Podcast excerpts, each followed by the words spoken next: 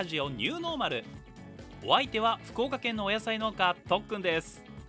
この番組は私とっくんが農業をはじめさまざまなテーマについてお話をさせていただく番組となっております。さあ38回目の配信でございます。よろしくお願いいたします。さや会でございます。さやといえばはい人のお名前。そうですよね。思い浮かんだ方もいらっしゃると思います。あとは刀を収めるあの筒ねを思い浮かべたりもしますが豆ですよ豆。豆が覆われてる部分も鞘というふうに呼びますよね。絹鞘とか鞘エンドなどがありますが先日私がインスタグラムに投稿した大豆ね大豆の鞘の画像を投稿いたしました。品種は借金なし大豆というものなんですが今年はこれを育てています。まあ、育てていると言ってもごく少量種を取るために数株しかないんですがまあこれがめちゃくちゃ美味しそうに育ってます、ね、この番組をお聞きの方ならご存知の方も多いとは思うんですが大豆を青いうちに収穫したものが枝豆です。はい。私は正直農業を始めるまではこの事実を知りませんでした。最初に知った時はおおとびっくりしました、まあ、品種がいろいろあって枝豆で食べるのに適した品種大豆に適した品種など様々あります。そして大豆をね栽培しなきゃ味わうことができないとある食べ方というのがあります。それは完熟枝豆というふうに私は呼んでるんですが枝豆は鞘が緑色ですよね。で大豆はこの枝豆の緑から葉っぱが落ちて降ると鞘がカラカラっていうぐらいまでじっくり育てて乾燥させてから収穫をします。この両者の間枝豆で収穫できる時期から少し置いて若干葉っぱや鞘が色づき始めた頃に収穫をしたもの。これを勝手に完熟枝豆というふうに呼んでます。これがですねコクがめちゃくちゃアップした最強枝豆になるんですよ。食べ方というのは通常の枝豆と同じように塩茹でしていただくんですが枝豆特有のあの爽やかさが消える代わりに他では味わうことができないコクが生まれます。もうこのために栽培してもいいんじゃないかなと思うぐらいとても美味しいです。はいでも今回はですね大豆の種取り用なのでこの完熟枝豆お預けでございます。今回ねたくさん種が取れたら来年それをちょっとチャレンジしようかなというふうに思っております。ということで今回も始めてまいりましょう。ラジオニューノーマル第38回スタートです。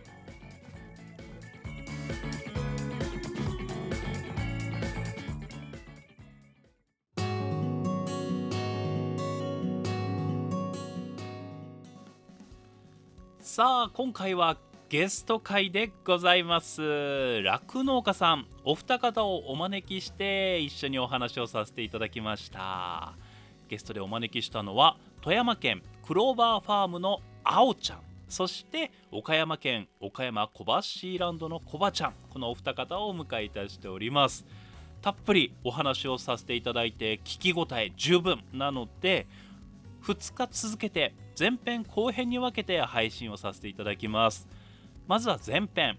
今回の収録に至った経緯や最近のお二人の状況などについてお話をさせていただいております。早速お聞きください。はいということでよろしくお願いします。今日はお二方ゲストをお招きしてます。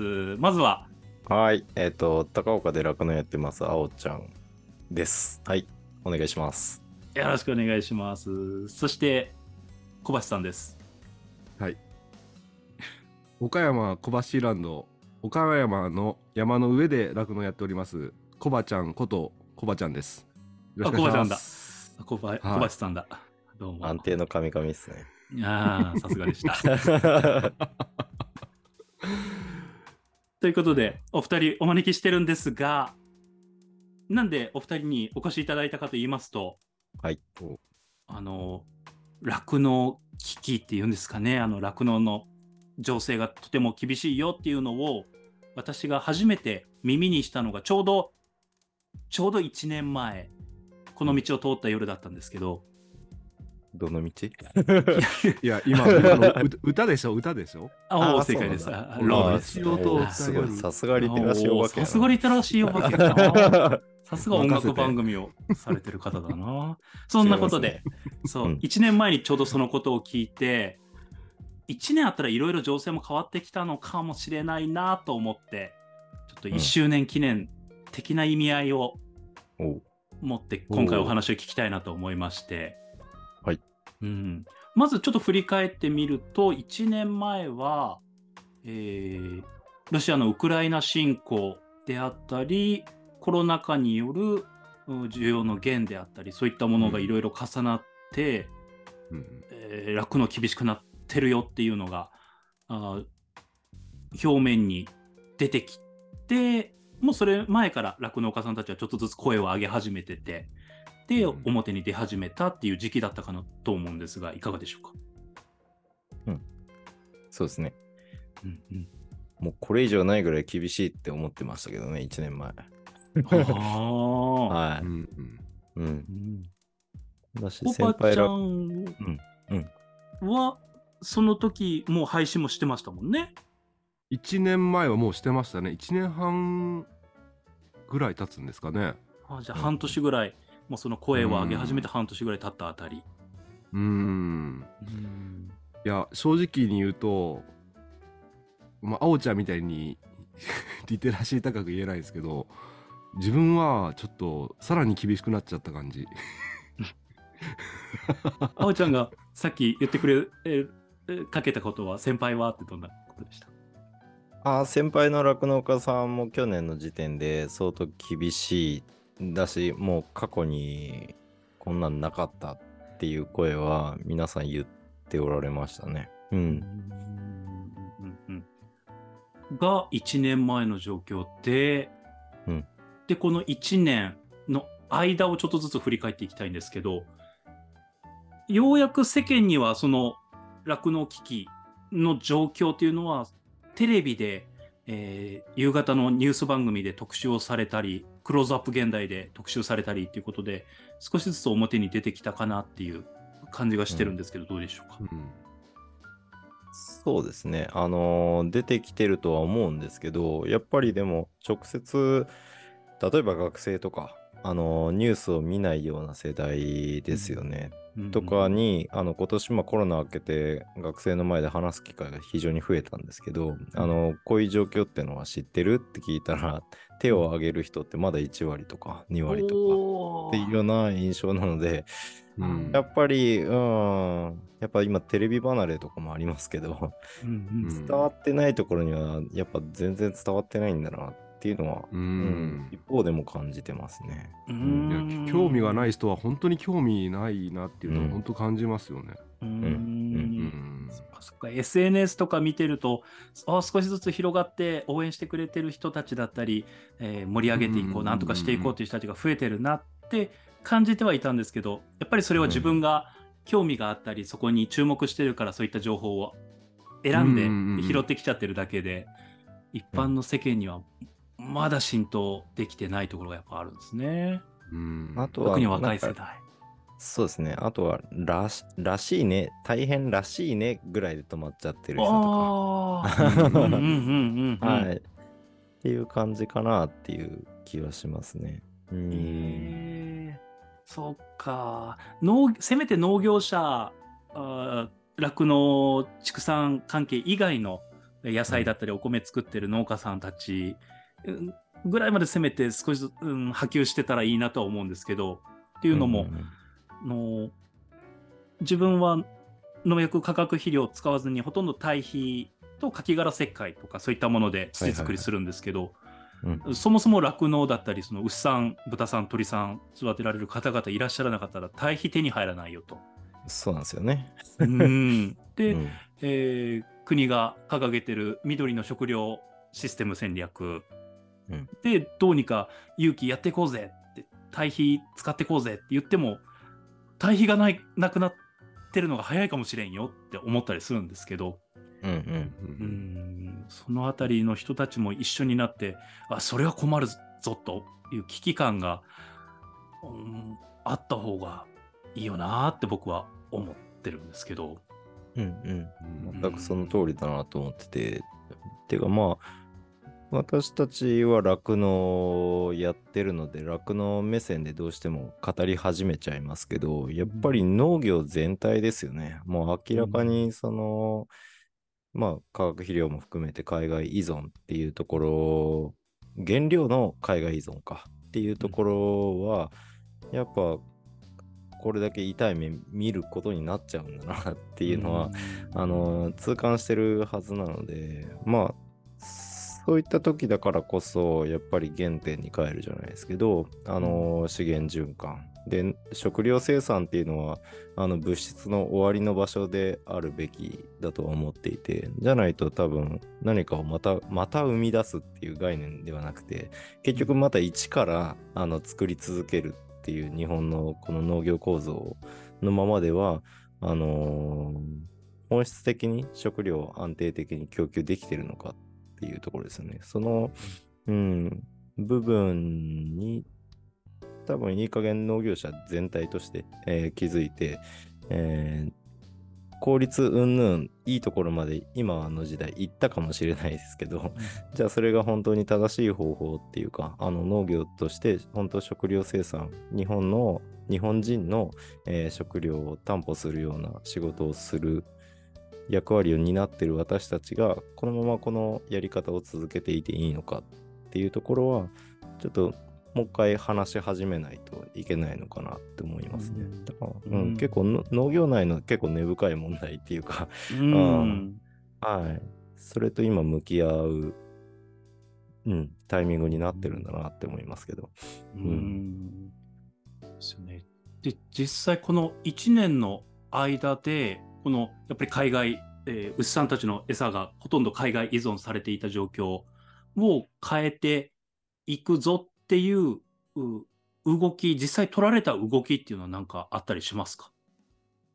ありますか、コバちゃん。あ自分はあの、まあ僕の配信聞いてるくださってることは分かると思うんですけどあの、うん。P、PMR マゼーさんの中に、まあ国産のデントコーンサイレージとかみかんのジュースの搾りかすとか、まあ、まだ30%ぐらいしか入ってないのかな、うん、そういったものを入れるようになってコストを下げてったのと、まあ、そうですね、まあ、まだまだあれなんですけどあと11月からは、まあ、国産の地域ので、えー、と WCS イネホールクロップサイレージも100個来るのかな、うん。そういう、まあ、徐々に国産のものをうん全部はすぐにはいかないんですけど、うん、グラデーションで。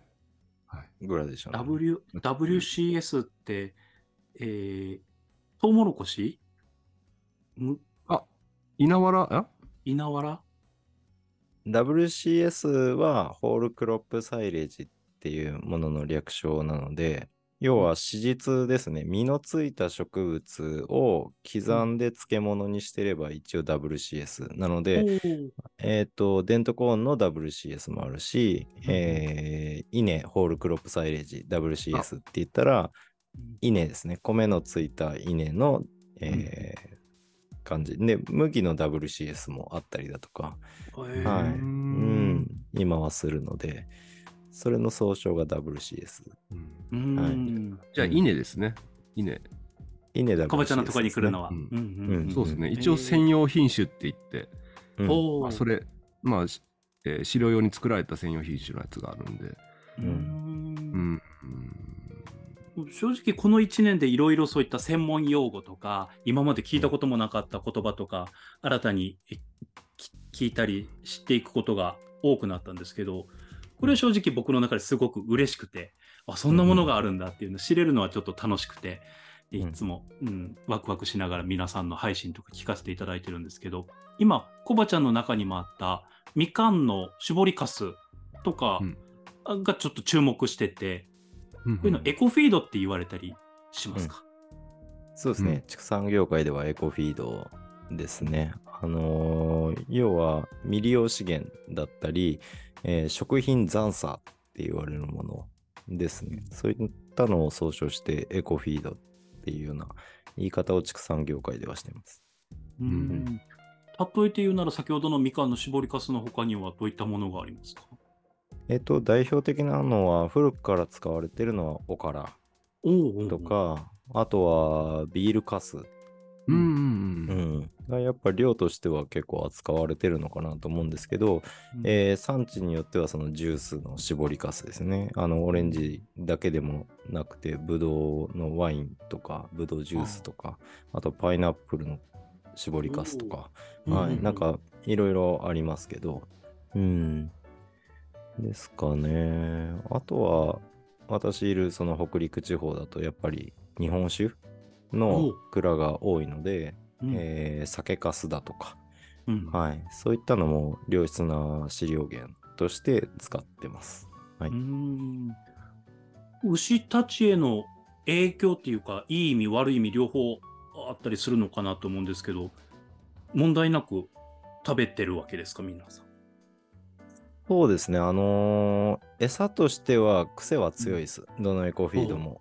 うんうん。なので、やっぱ扱うには単純に食べるからやってればいいっていうような感じではなくて、うんやっぱその中の栄養素とか、あと牛で言ったら胃が4つあって微生物の発酵に依存しているところがあるので、えーお腹の中に入れた後のその微生物の反応だとかのを意識しながら、その飼料特性を組み合わせて、えー足りないものがどうしても出てしまったり過剰になるものがあったりするのでそれを補うような設計っていうのは、えー生産者の方あるいは飼料を作ってる会社の方で専門の知識を持って組み合わせをしていかないといけないっていうのがちょっと難しいところではあるんですよね。うんうん TM レボリューションでしょ？TM レボリューションですね。?TMR。TMR。はい。TMR、トータルミックスドレーションって言って、あの、牛が1日に必要、あるいはその微生物の働きも考慮した上で、えー要は混ぜ餌ですよね。うん、混ぜ小膳にしてしまって、より好みがしにくい状態を作ることで、えー牛の健康を守るための餌の作り方の一つですね。うん。うん、でさっきうんコバちゃんが言った PMR っていうのはプレミックスドレーションになるので、えーそれだけでは栄養は保管できませんっていうような餌ですね。あの牛の状態に合わせて追加で配合飼料だとか、えー例えばエコフィードだとかそういったものを組み合わせることで、えー完了するような設計をされたものが、あのコバちゃんの言ってた PMR っていうやつ。うん。うん。いやーだから僕この酪農情勢になるまで1年半まああおちゃんと初めて話すぐらいの時までエコフィードっていう名前すら知らなかったんですよ。その考え方すら。いあら。ああ、うんうんや結構そういう酪農家さん多かったと思いますよ。うん。こういった時代に入ってって初めてエコフィードっていうのがあるんだ、であおちゃんは特に、まあ、全国の酪農家の中でもエコフィードっていうのを本当にあの発信してるっていうかこうやってるよっていうのを見せてる酪農家うんうんうん。代表だと思うん。で、初めてあおちゃんからその話を聞いた時にちょっと結構衝撃的で、ええーそんな人参とか 今日もね SNS に上げてたけどうん。キャベツとかだったっけかな、うん。リンゴとかそんなの牛にあげて大丈夫なんてうん。いうような思いだったんで、今となっちゃああ結構いけるもんだとは思ってますけどうんうん。そういう酪農家自身の心情の変化っていうのはこの1年だいぶ変わったんじゃないですかね考え方とか。うんそうですね。現場の意識は間違いなく変わってきてるし対応もしてきてるなっていうのは、うん、感じますね。うん。だからそのエコフィードの価値が上がってきてるから、まあ、その未利用資源の取り合いが今起こってて、うん。あそうですね。その価格も上がっちゃってるっていう状況。ああーそうそう。そういったことも起こってますね。もともとそのエコフィードを上手に使っててで古くから付き合いがあったのに、あの急に横横入りされて 今まで来てたのに来なくなったとかー。あーそういったことを一方で言ってる酪農家さんの声もあの正直聞いたことがあるので、ううんん。だからまあそれが永続的にその地域として利用されていくんならいいんですけどまた仮にこの情勢が改善した後にやっぱいいらないって無責任な行動を取らないといいなとは思ってますけど。ううんん。うんそれ、あおちゃんのあ日頃から配信されてる内容とかにもよく言われてますよね。うん。うんそうですねなんか海外産の餌、今高いからそっちは使ってないけど、そっちが安くなった時にまたそっちに、無責任にそっちに切り替わっちゃう、うそっちを戻すってなるのもやっぱ違うよなっていう。そうですね。ねだから本質的にやっぱりそのなぜ国産の餌じゃないといけないのか、なんで国産の資源で、えー食料生産を行うのかっていう本質をちゃんとやっぱりこのタイミングで理解してもらわないと、うん、情勢によってコロコロあの立ち位置とかやり方を変えるっていうような農家のままではおそらくあの今後仮にもう一回同じことが起きた時に消費者の信頼を裏切ることにはなるだろうなと思うので、やっぱり生産者としてやっぱりそこはしっかりあの今回の体験を心に刻んで今後生きていかないといけないなとは思ってます。ううんんもうその今までエコフィードそういったいろいろ食料の残差だであったりそういったものを上げてるのはどういうふうに上げてるのかなっていうの疑問だったんですけどようやく今日おどういうふうに上げてるのかそういったお腹の中の微生物とか考えながら、あ上げられてるんだなっていうのを初めて知れて嬉しいなと思います。うん、牛は特に難しいですね。あの、はあ。豚とか鶏だとまだやりやすいかなとうんうんうんうん。思います。あの人間と同じ消化器構造なので、えー消化液で単純に消化して、あとは利用できるかどうかなので、設計がすごい楽なんですよね。うん。うん。なんですけど、やっぱ量は使おうと思ったら牛に勝るものはないなとは思うので。ううん。んなんかそのお食料品の廃棄になるコンビニのお弁当とかの廃棄とかを豚にあげるとか、うん。そういった実験とかそういった、うん。本当に実際やられてるのとかを聞いたことがあったんですけど、うんうん。うんそういった他の部分で牛さんがあそういうのが始まったっていうのはそれこそ1年前お二人に出会ってからそのそれ以降に初めて知ったし、うん。うん。むしろ私の場合はあお二人から一番最初に情報を得るのでそれが逆にもうスタンダードなのかなぐらいに思ってました。あうん。あ、まだまだね、取り組めてない、エコフィ、取り組めてないっていうか、うん。エコフィードは手つけれてない、あるいはそういった環境にない農家さんも当然いるので、うん、うん。やってないから悪かって言ったらそういうわけでもないんですけどうん、あとはまあ、牛で言ったら、コンビニの弁当とか、えー動物性のタンパクがあるものっていうのは一切使用不可能なので、うんうんうん。そこもやっぱりちょっとハードルなのかなって感じはしますけど。ううん。ん。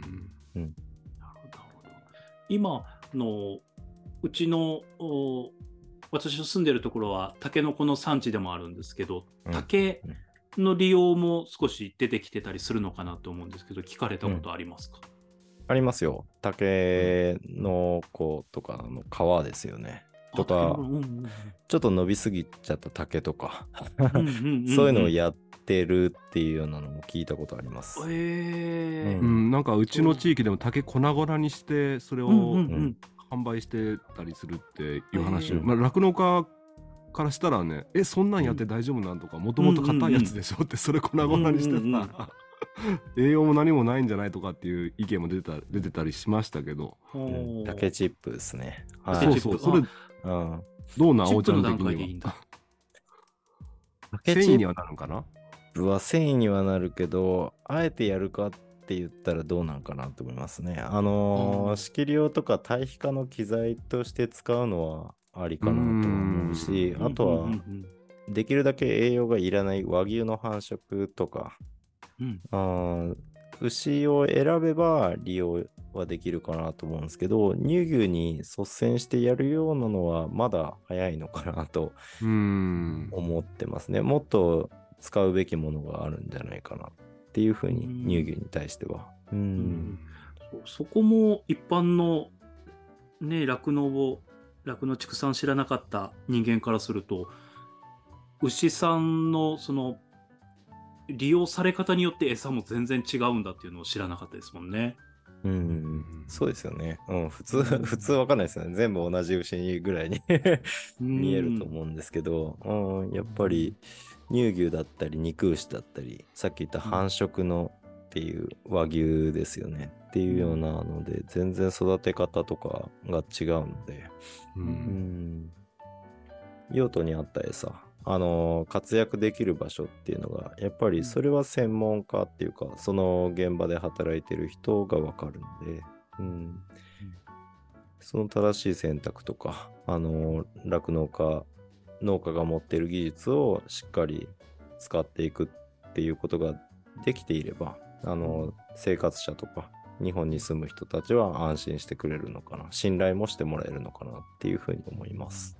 はい。うんまたちょっと話も変わっちゃうんですけど、この1年の間で、あおちゃんのところは新しく始められたことがあるんじゃないかなと思うんですが、何かありますか？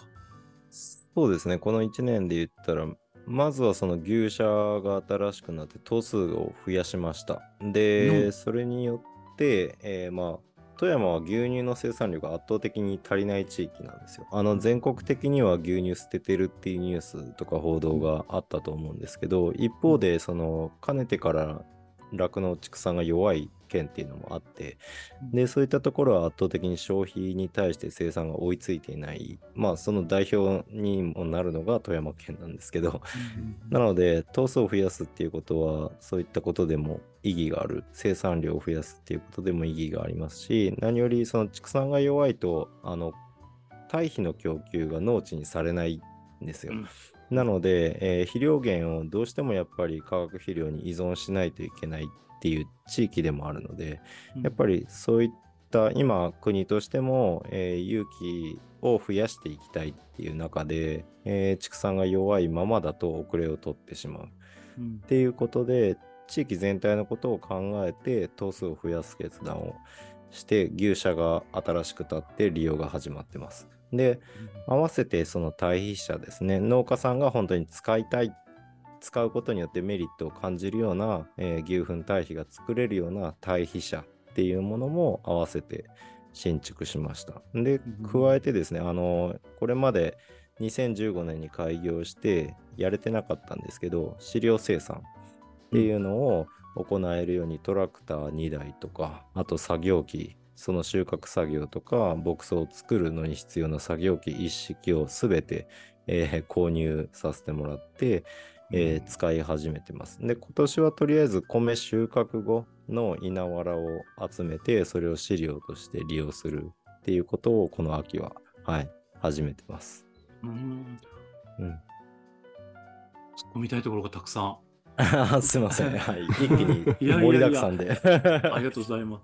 なんか僕、う野菜を育てて販売する農家なんですけど、えー結構活動範囲は結構広範囲に、えー福岡県内で、えーいろんな地市区町村回るんですけど、うん。えーその中で農業が強いし農業がそこまで強くないしっていうのがあるんですけど、うん。それぞれ見てるとそれぞれの農協が持ってる堆肥の販売してる堆肥の質うん。によって、そのうんその地域が農業が強いかっていうのが結構僕見えてるんですよ。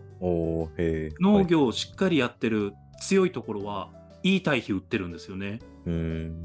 で農業がそこまでえ強くないぞっていうところはこの堆肥はちょっと使えんなっていう堆肥が売ってたりとか するんですけど、やっぱりそこもいい循環が起こってるからこそその堆肥のいい状態の堆肥も販売できてるんじゃないかなっていうのを常々思ってたんで、うん。あおちゃんが今話してくださったのもなるほどって思って聞いてたんですが、うん。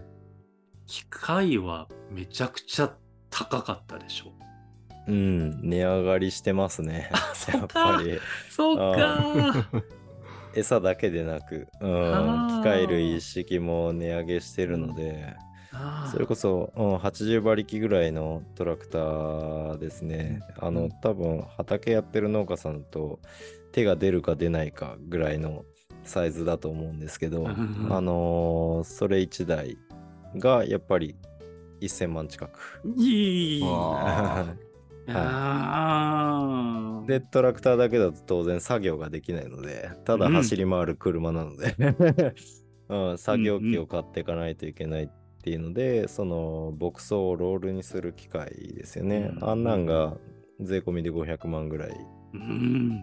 いきますし、で、そこに至るまでの、えー牧草を生産したり、集めたり、切ったりっていうような機械がそれぞれやっぱり100万円から300万円ぐらいするようなものをトントントントンって合わせて11台、うん、買ってますね。だからトータルで機械に対する投資で3000万うわう。ん。すごいいってますね。はい。ね と別に牛舎の方がね、ももさらに大きな金額ですしね。そうですね。牛舎大社であー2億円の投資。ねえ。いやいやいや。でも、うん、そこから、うん、飼料生産がでも始まるわけですよね。そうですね。うんう。うんんこの、あおちゃんがえご自身の配信されてる中でお話しされてた、その今年されてた稲わらを集めて、それをぐるぐるぐるぐる、えーま、まとめて、うん。で、それをビニールで巻いて発酵させて、その後、牛さんの餌になるっていう風な、あものをされてるかと思うんですけど、はい。もともとそれは乳牛には使われて、もともと使われてたんですっけ？えっと、そうですね。古くからは全然水田酪農って言われてる田んぼと酪農がセットになってた時代は、あの、使われてたんですけど、あの、いつしかその生産効率っていうふうなことが強く言われるようになってからは、藁の利用っていうのは酪農現場ではかなり離れてしまっうん、現代ではあまり使われてる例は少ないと思いますね。さっき言った WCS みたいな専用品種だとか、あとは米収穫前ですよね。その段階であればまだ草に力があるので、うん。えーその段階の草であれば乳用牛にも使う、酪農現場でも使う場面はあったと思うんですけど、うんうん、ほん。と米を収穫した後のカスッカスの草ですよね。うんはい、それを酪農現場に持ち込むっていうのは、あまりやっぱり現代行われてないと思います。うん、じゃあ、それが、ようやく話が僕の中でつながってきたんですけど、うんそれをあおちゃんが今回、えーしっかりえー酪農、の現場に持ち込めて、再度持ち込んでるっていうのは、うん。少し前に話したそのエコフィードであったり、他の、お飼料とうまくバランスをとって与えられるようになったからっていう感じですか？あ、そうですね。うん。エコフィードとの相性はいいと思いますね。はい。うん。そこで肥料設計しして、うん。えー栄養をしっかり組み立てて与えていくってことなんですね。そうですね。うんうん。うん結局、あのー理想を語れば、あの、お金払えば世界中どっからでも望む餌は手に入るんですけど、やっぱ農業の面白いところってそこにあるものそこにある土とか、えー資源とか自然環境の中で、えー食料を生産していく本質的に一次産業っていうような取り組みを農業者ができるかどうかが面白いところ うん。だと思ってるので、その技術を磨いて駆使していきたいなって、うんうん。そういう技術者になりたいなっていうのはかねてから思ってます。あーじゃあもうそれのい一歩どころか何歩か進まれてる状況にこの1そうですね年でなってるわけですね。ようやくやれるって思って。えー正直もうその話配信とか SNS で拝見しててうんもうワクワクしますもんね自分も。うん、うんもう楽しいですね。あの、やっぱ、はいずーっとその作業やってる人は、こんな大変な仕事とか言いますけど、うんうんもう、これまでね、約10年間、指くわえて藁が捨てられてるのを見てますから、うんうんうんうん おっしゃ、集めれるみたいな。ううん。ん、またその、うん、藁を提供してくださる地域の方とのやり取りとかもいろいろあったんだろうなっていうのをいつも想像して、あおちゃんのその、うん皆さんと一緒にやっていく力すごいなっていうふうに感心してます。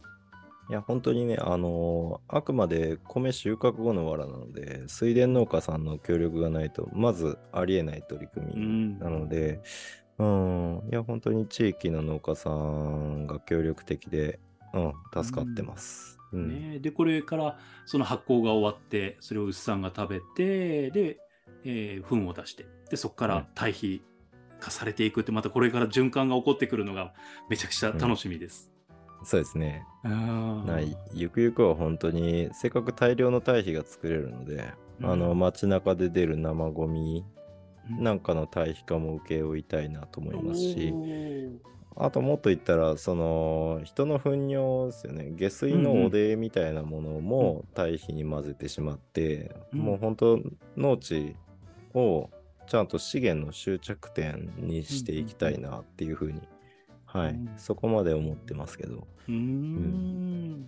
うわあなんか今ね、そのうん人のお糞尿のおで堆肥であったり、そのおでからあ肥料成分だけを取り出すみたいな技術の確率とかも少しずつ進んでるんで、そのあたりの技術の進歩と、あおちゃんのやろうとしていることがうまくなんかミックスされて、面白い動きになるんじゃないかなって思います。うんうんうん。やっぱ人間食って出して、それがどこに行ってるのかを知るべきですよね、消費者は。うんうん、本当そこまでし知るとなんか、うん。おなるほどって思うしなんかもっと大切にいろいろしたいなって思ったりもするし、うん。えーなんか知ることでさらに興味出てくる部分あると思うんですよね。うんうんうん。現状、日本はね、あの人間が食べて出したものっていうのは埋め立てだったり、コンクリート原料だったり、で、決してその食料生産の現場にはほほぼ、全部じゃないですけど、ほぼ戻ってきてないっていうような状況もあったりするので、うん。って言ったらやっぱ資源循環を終わらせてしまってるのが人間、うん。うん、少なくとも日本ではっていうような状況があるので、ううん。ん、やっぱそこはもう社会的課題として捉えて生産者だけではなくて、うん、社会全体で考えて取り組んでいくべき問題なんだろうなっていうふうにも思ってます。う、うん。んさっきのエコフィードの部分もそこで、えー、酪農の方で使用されなければそのまんま廃棄物として捨てられてしまうことも多いわけですよね。なんならあれですからね、あのー堆肥施設を持ってない市町村であれば焼却処分になるので生ゴミもあれだけ水分のあるもの、うん。あー燃えないですよね。って言ったら石油かけてたりとかしてうん処分してるのでやっぱりそれを解決できる酪農がその地域にある町の近くにあるっていうことはやっぱり食料生産だけではないその産業的価値産業としての価値があると思うのでまずはその現場でそれをちゃんと実践してでその上でちゃんと伝えていくっていうことができれば日本全体がいい循環、うん、になっていくのかなと思って、うん。はい、信じて取り組んでますけど、うん。うん、その循環起こるのちょっとワクワクしながら一緒にその輪っかの中に入っていきたいと思います。はい、んみんなみんなで日本中でやっていきたいですね。本当本当本当ですねうんうんうん本当そう思います。うんコバちゃんお待たせしました。あいえいえもう勉強になりました ねえなんかうん僕はこの場にいちゃいけないんじゃないかと思うぐらい本当だよ。冗談です。コバちゃんこの1年 この1年はどんな感じでしたか？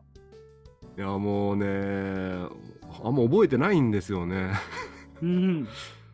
サンタの格好して踊っとったよ。いや本当にあおちゃんの狐の格好して踊っとったりもしてましたね。僕は何をやってたんでしょうか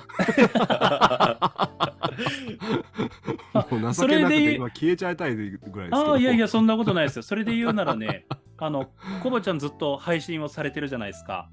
はいはいそれって何、何を目的として配信をずっとされてるんですっけ？あもう軸にあるのはやっぱ牛乳の価値を高めたいっていうのがあるんですけども、うんうんうん、まあその辺もねいろいろお最初の方は値段と思ってたんですけどうん。も、やっぱ、りその立ち位置的なものうん。にか変わってきたりとか、まあいろいろ自分の中では心の変化がありながらも、うん。まあ、価値っていうのに考えながらうん向き合ってるつもりなんですけどね。うんおーいやいや、まさにそれは、は僕はね、それに影響を受けてる、おめちゃくちゃ大きな影響を受けてる一人で、多分自分みたいな人が他にもたくさんいるんじゃないかなっていうふうに思うんですけど、う具体的な例とすれば、はい。コバちゃんの番組で、あの、メッセージフォーム用意されてて、はい、はい。でその中に牛乳の適正価格、どのくらいまでの価格だったら牛乳買えますかみたいな質問がありますよね。はいはい。1リットルね。うんはい。ね、1リットルいくらですかっていうのあると思うんですけど、それの最高って、コバちゃん今いくらに設定されてますっけ？今400円ですね。ああ実は僕、うお二人と出会ってから少ししたタイミングでなんですけど、うん今もずっと、それ以降ずっと、えー、900ml 税込み363円の牛乳を買ってるんですよ。うんおお。これリッターに直すとちょうど400円ちょっとなんですね。うんおお。で、これを自分の分と実家の、実家の家族が、なんか骨粗鬆症にちょっとなりかけてたりするんで、ちょっとおお薬と思って牛乳美味しいから飲みなよって言って、うちの分とか実家の分とそれを毎週買ってるんですけど、うん。それがなんか楽しく、うん、消費、しかも美味しいやつ、美味しいから、うんうんそれを生活の中に取り入れるっていうのが大きく変わってます。うんいや、嬉しいですね。んいやそういった声を聞けるっていうのは本当にありがたい。うん、実際うん400円、最初、ちょうど1年前は、うちの近所だと200円切ってたんですよ。188円とかで販売されてて。で、今、安、その自分が買うところいつも安くてに、今でも220円しないぐらい、210円台後半。で、うんうん。こっちの普通のスーパーだと230円から40円に変わって、うん。それこそ販売価格自体はね、し40円から50円ぐらい上がって、でも、あの配信を聞いてる限り、えー酪農家さんに入ってくる分がそこまでゴンと増えてる感じはないなっていうのがちょっと心苦しいところなんですけど、うん。うんうんでも私たちの中、私え個人一人の中では圧倒的に牛乳のお価値っていうのは高まってます。ありがとうございます。う んいや頭特にはね、はううちにも来てもらったし。そうなんですよ、そうなんですよ。いやあの時、はあの時の経験はかなり大きいですね。いろんなところでそのお話させていただく機会があったり、一回、うんあそこの、うん、コバちゃんの小橋ランド行かせていただいたからこそお話しできるうことだったり、理解できることっていうのが多くあったので、うんうんやっぱりそういうふうに2人に触れたり、他の酪農家さん、たくさん発信されてる方いらっしゃって、その人たちに触れた人たちっていうのは少しずつういい変化があってるんじゃないかなと思います。うんうんそうだといいですね。間違いないと思いますよ、うん、あとはホイップクリームで、えーホイップクリーム使うようなタイミングを生クリームに変えたり、うん。あとは、あとはなんかな、マーガリンだったやつをバターにしたり、でも、そのバター不足する時期だったり、その牛乳が、牛乳が多くある時期、牛乳が足りない時期みたいなことを考えて消費行動を変えたりっていうふうにしたりしてます。えうんーかなり高度じゃないですか。すごい 今の時期、今の時期はバターそんなに、うん、なんかな、もう今少なくなってるかもしれない。だから、え今回はマーガリンにしとこうみたいな感じで、逆もしかり、今の時期はたっぷりああ、なるほど。バターあるっぽいな。じゃあ今、今はバターにしとこうみたいな。あー感じで、もう必ずこっちじゃないといけないだとちょっと息詰まっちゃうかもしれないなっていうのがあるので、そういったなんか情勢を見ながらうまく、うん、おなんか、うまく乗っかれるように、なんか一一つでも役に立てるっていうのも変ですけど、なんかそのあたりを考えながら消費させていただいてますね。いや、ありがたいですね。うんもう特みたいな方がね、日本全国にたくさんいればね。いや、います、いますよ。うん。うん。えーいやでもそういう、うんうん、伝えるっていうのは難しいなと思ってて、本当に。あのー冒頭の話の知らない人もまだまだいるっていうことで、うんうんでやっぱり僕は今、ポッドキャスト番組の音声配信。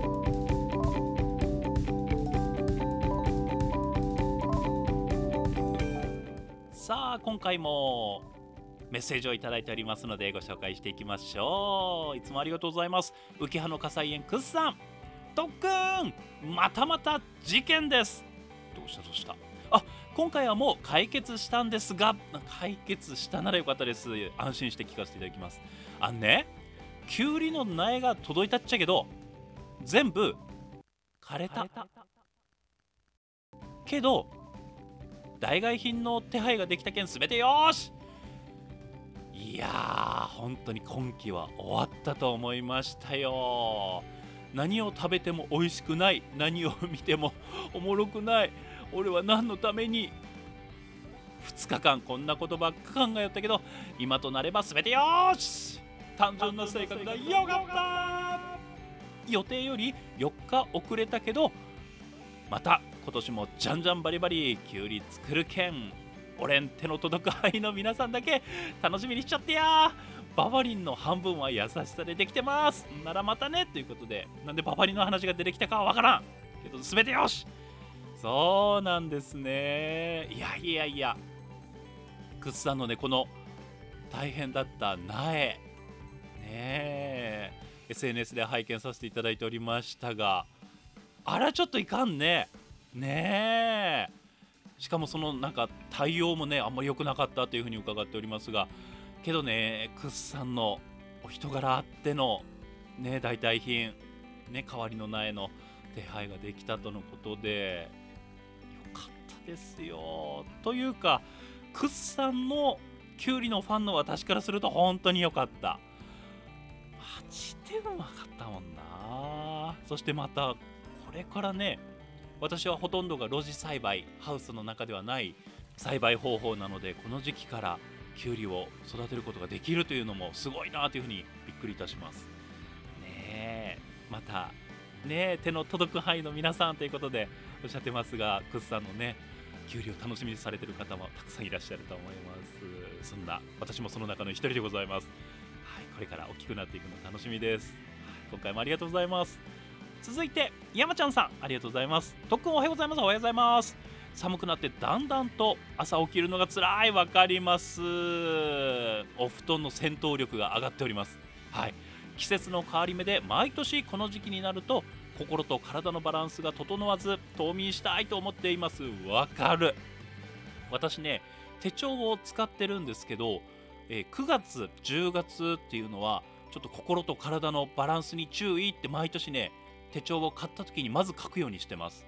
そうしないとちょっと落ち込んだりすることがねこの時期どうしてもあったりするので山ちゃんさんの冬眠したいという思いすごくわかります。